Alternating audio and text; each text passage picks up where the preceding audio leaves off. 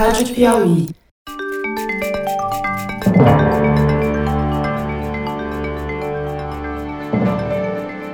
Opa!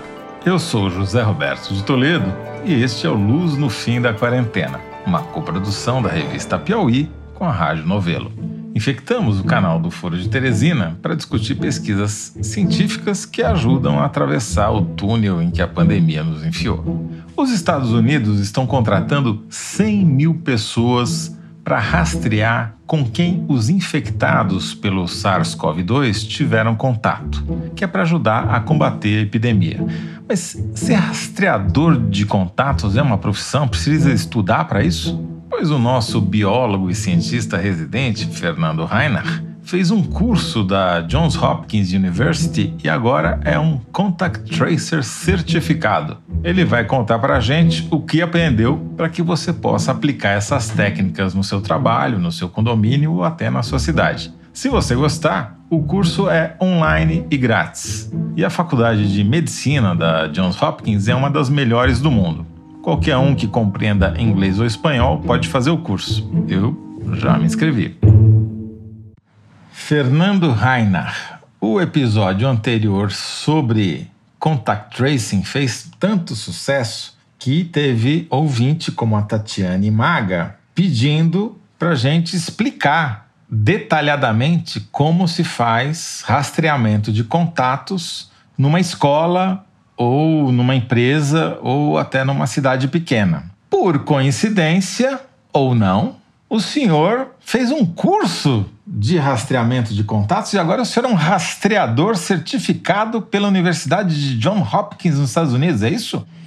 É isso aí. Que aconteceu, Toledo, é o seguinte: muitas pessoas começaram a me perguntar sobre essa coisa de rastreamento e eu conhecia muito por cima, né? Aí eu fui tentar ler um pouco e descobri esse curso de rastreadores de contato. É um curso que está na Coursera, um curso de seis horas, o problema dele é que é inglês, tem um certificado no fim, online, totalmente online. Você pode fazer aqui do Brasil, é de graça. E uma vez que você passou nesse curso, você pode ser contratado nos Estados Unidos como rastreador de contato. O que eu descobri é que os Estados Unidos está contratando por volta de 100 mil pessoas. São 100 mil empregos novos de rastreadores de contato. E o que, que você aprendeu?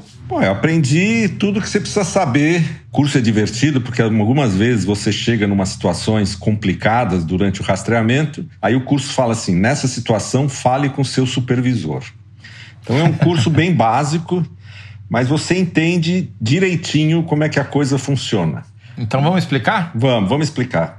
O rastreamento de contatos é uma coisa muito antiga. Foi usada desde muito tempo atrás para controlar surtos de doenças, epidemias, etc. É basicamente funciona da seguinte maneira: você tem que achar as pessoas com o vírus, no caso da, do SARS-CoV, né? E tentar achar com quem elas estiveram no período que elas poderiam estar tá transmitindo o vírus. Por exemplo, no caso do ébola, os rastreadores de contato não tinham telefone, nada. Eles iam de canoa, de um lugar para outro, para pedir para as pessoas se isolarem e tal. Aqui no Brasil, em outros lugares, essas doenças transmissíveis elas são de notificação obrigatória. Então, quer dizer que se você for num laboratório e fizer um teste de PCR para SARS-CoV-2 e der positivo, o laboratório é obrigado a informar o governo do resultado. Então, nos Estados Unidos e na Europa funciona assim: uma vez que o governo recebeu aquele resultado, passa esse resultado para um rastreador de contato, para o Fernando Rainer, que ainda é um principiante, e está lá o nome: olha, o Toledo um telefone tal e tal e tal, testou positivo. Eu imediatamente ligo para o Toledo. Falo, ó, oh, Toledo, você já sabe, né, do seu resultado. Ah, não, sei sim. Então é o seguinte, eu tô aqui para te falar que pro bem de todo mundo, tal, você vai ter que se isolar a partir de agora até você sarar. Por 14 Mas não dias. posso nem ir no supermercado? Não, Toledo, você, você agora você tem que se isolar. Mas você sabe como é que você vai conseguir comida, essas coisas? Não. Não, como é que eu vou fazer isso? Você tem algum, algum amigo, um filho, um parente que pode trazer comida para você? Tá, tem o iFood, pode? Pode, você pode usar o iFood, por exemplo, ou você pode pedir na farmácia os seus medicamentos, mas é bom as pessoas sempre deixarem na porta e você tem que se isolar. E a minha mulher aqui em casa, como é que eu faço? Também tem que me isolar dela? Também vai ter que se isolar. Mas agora tem um outro aspecto, Toledo, que eu preciso falar com você, que é o seguinte: quando você teve os primeiros sintomas? Eu tive o primeiro sintoma faz três dias.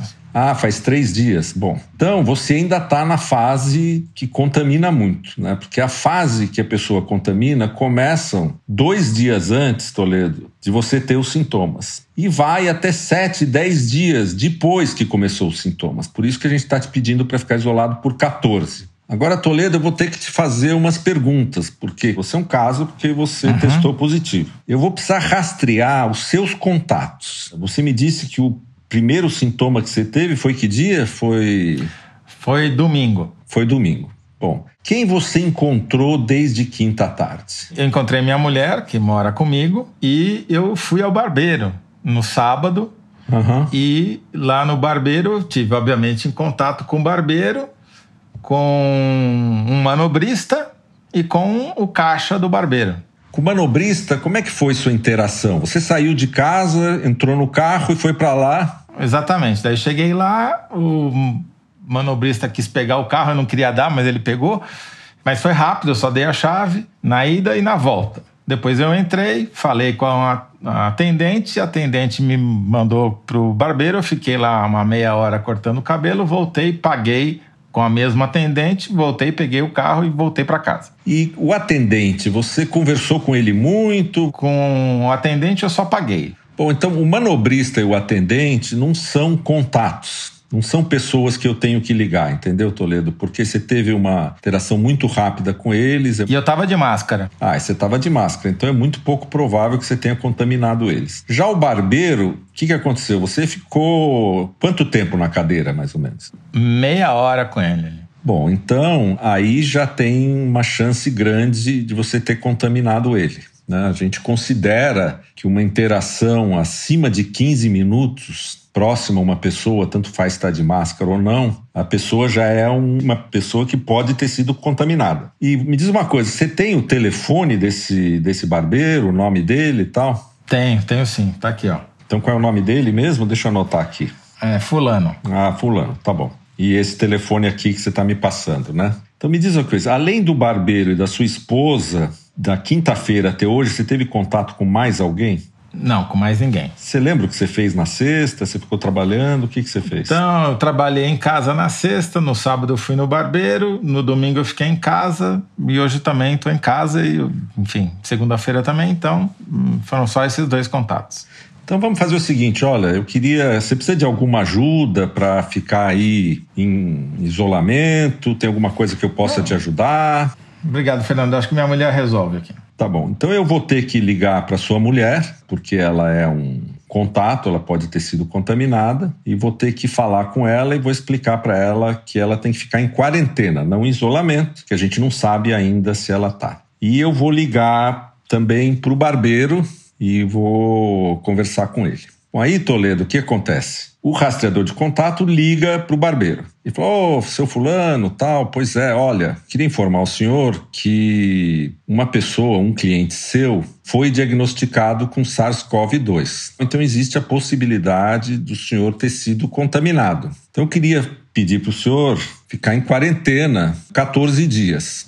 Ficar em quarentena, ficar em casa. Ficar em casa, ficar isolado em casa, tal e depois desse tempo, se não aparecer nenhum sintoma, ótimo. Se aparecer algum sintoma, eu vou estar ligando para o senhor uma vez por semana ou cada dois, três dias. E se eu tiver sintoma, a gente dirige o senhor para o departamento médico e vai alguém aí na sua casa fazer um teste para ver se o senhor realmente pegou o vírus. Mas é muito importante que ó, nós estamos pegando o senhor antes de aparecer os sintomas e faz poucos dias que essa pessoa teve contato com o senhor, então aparentemente não deu tempo do senhor transmitir para ninguém pelo tempo de incubação da doença tal. Então, se o senhor pegar e for curado e for tudo bem, o senhor é o último elo da cadeia.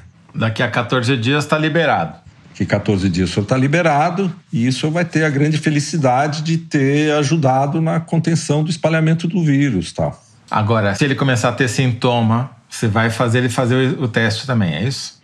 Aí você faz ele fazer o teste, daí ele passa de contato para casos. Aí eu tenho que ligar para ele. E aí, seu barbeiro, o que, que o senhor fez? Daí ele vai falar: olha, daí a gente investiga, investiga, investiga e fala: olha, ele não teve nenhum contato. Eu falo, puxa, olha que beleza, consegui parar essa transmissão aqui. Ou então ele teve um monte de clientes. É, depende do dia que eu pus ele em isolamento, entendeu? Se eu conseguir colocar ele em quarentena logo depois do teu teste, ele uhum. pode ainda estar tá nos primeiros dias de incubação e ainda não ter. Eu pus ele em quarentena antes dele começar a contaminar alguém. Entendeu? Quer dizer, para o contact tracing, para o rastreamento de contato ser eficiente, ele tem que ser ágil e rápido.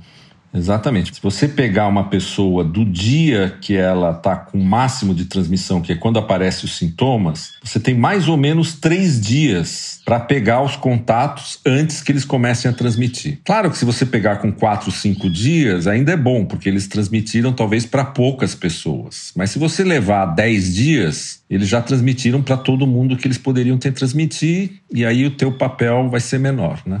Entendi. Fizemos esse teatrinho aqui, bom deixar claro que eu não dei positivo para SARS-CoV-2, mas tem dois casos concretos que a gente não vai dar os nomes aqui, mas de um colégio e de uma cidade que estão fazendo, começando a fazer contact tracing. Como é que eles vão fazer? É, eu tô, eu fui fazer o curso exatamente porque cheguei à conclusão que é uma maneira interessante, agora que vai abrir de qualquer jeito. O contact tracing, na verdade, ele é um isolamento social seletivo, né? Em vez de isolar todo mundo, você isola só as pessoas que estão na cadeia de transmissão. Então ele é muito mais eficiente, mas é uma trabalheira do cão, né? E por ser uma trabalheira, você só pode fazer isso em locais que tenham muito poucos casos. Então são ainda cidades pequenas do interior e, por exemplo, escolas, empresas, etc. Né? Nessa cidade X, vamos chamar assim, que vai começar a fazer, como é que vai ser o esquema? O esquema é o seguinte: a, prefeitura, junto com o setor privado da cidade, conseguiu um contrato para comprar um monte de testes de RT-PCR por dia. E ela vai fazer uma campanha onde qualquer pessoa da cidade que tenha qualquer sintoma de gripe, porque coronavírus, quando ele começa, parece uma gripe, uma febre, qualquer sintoma, logo no primeiro dia, eles vão lá e vão fazer o PCR, vão coletar o material na pessoa. Todo dia vai ter um carrinho que vai levar essas amostras todas para um laboratório. Eles conseguiram contratar um laboratório privado. E em 12 ou 15 horas volta o resultado para a Secretaria de Saúde do município, né? E a Secretaria da Saúde vai ter uns rastreadores de contato lá. Vai voltar o resultado, vai olhar a lista. Olha, ontem nós fizemos 100 exames, 5 deram positivos. Então, Joãozinho, que é o rastreador 1, vai pegar 3, o Fernando vai pegar 2. Tá bom. Aí o rastreador vai lá com o telefone e começa a fazer esse trabalho. Que a gente acabou de encenar aqui há pouco. Exatamente. É, foi o que aconteceu na Nova Zelândia, né? Que erradicou o vírus do país. Tudo bem, é uma ilha, é, a população é pequena, mas eles fizeram contact tracing com todo mundo e conseguiram ter Eliminar. menos de pouco mais é. de mil casos, né? É. Lá é mais fácil, porque é uma ilha, você fechou entrada e saída, uma cidade do interior não consegue fazer isso, mas ela pode fazer medidas com as pessoas que chegam tal, né? Então isso vai ser um experimento que vai ser feito para ver se consegue ainda fazer em algumas cidades, né? Porque o Estado está liberando uh, as atividades econômicas, o distanciamento social está diminuindo, a tendência nessa cidade que ainda tem muito poucos casos é que se não fizer nada vai aumentar. Agora que você já deu a dica, quem quiser fazer o curso de rastreador de contatos, lembrando que é em inglês, é só ir lá na Coursera, a gente vai colocar no site da Piauí, no link do programa, o link para o curso da John Hopkins para fazer o curso de seis horas online e ganhar o certificado que o Fernando ganhou, se tornar um contact tracer chique no último, hein? É verdade. Agora, o legal do curso, viu, é que eu acho, primeiro, um terço do curso, as primeiras duas horas, é uma lição, é uma aula por professores de epidemiologia da John Hopkins sobre como a doença é transmitida de uma pessoa para as outras, quanto tempo leva, qual o tempo de incubação, como é que funcionam os testes. E olha, é dos, das explicações mais bem feitas que eu vi. Né? E essa parte inicial do curso é muito boa, Toledo uma boa alma podia traduzir esse curso para português, né?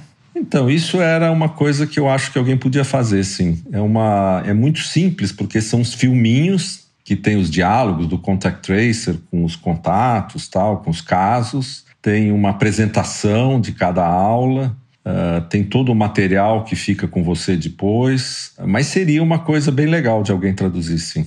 Muito bom. Fernando Reinach, biólogo, cientista residente do Luz no fim da quarentena e agora rastreador de contatos certificado pela John Hopkins University. Muito bom. Muito obrigado, Fernando. Falou, Toledo. Um abraço. Tchau. Um abraço. Bons rastreamentos aí para você. Este foi Fernando Reinach, professor titular de Bioquímica da Universidade de São Paulo e cientista residente aqui do nosso podcast. Só para deixar claro, eu não peguei Covid-19, muito menos infectei meu barbeiro, era toda encenação. O Luz no Fim da Quarentena é uma coprodução da revista Piauí com a Rádio Novelo. A coordenação e edição são da Paula Scarpim, da Evelyn Argenta e do Vitor Hugo Brandalize. Este episódio teve o apoio de produção de Clara Rellstab. A identidade sonora é da Mari Romano. Quem finaliza o programa é o João Jabassi e a coordenação digital é da Kellen Moraes.